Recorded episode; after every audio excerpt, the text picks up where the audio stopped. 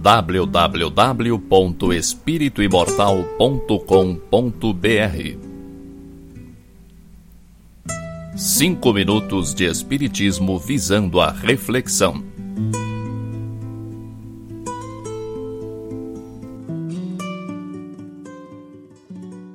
Procura vir antes do inverno. Paulo, segunda epístola a Timóteo, capítulo 4, versículo 21. Claro que a análise comum deste versículo revelará a prudente recomendação de Paulo de Tarso para que Timóteo não se arriscasse a viajar na estação do frio forte. Na época recuada da epístola, o inverno não oferecia facilidades à navegação.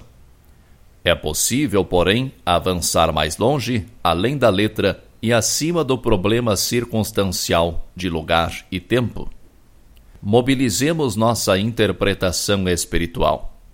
Quantas almas apenas se recordam da necessidade do encontro com os emissários do Divino Mestre por ocasião do inverno rigoroso do sofrimento?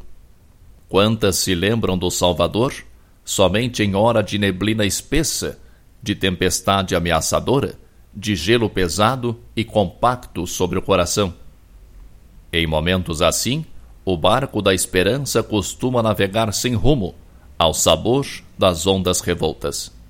Os nevoeiros ocultam a meta, e tudo em torno do viajante da vida tende à desordem ou à desorientação.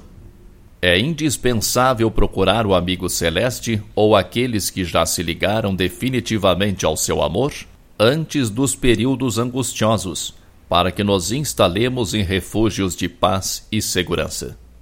A disciplina, em tempo de fartura e liberdade, é distinção nas criaturas que a seguem.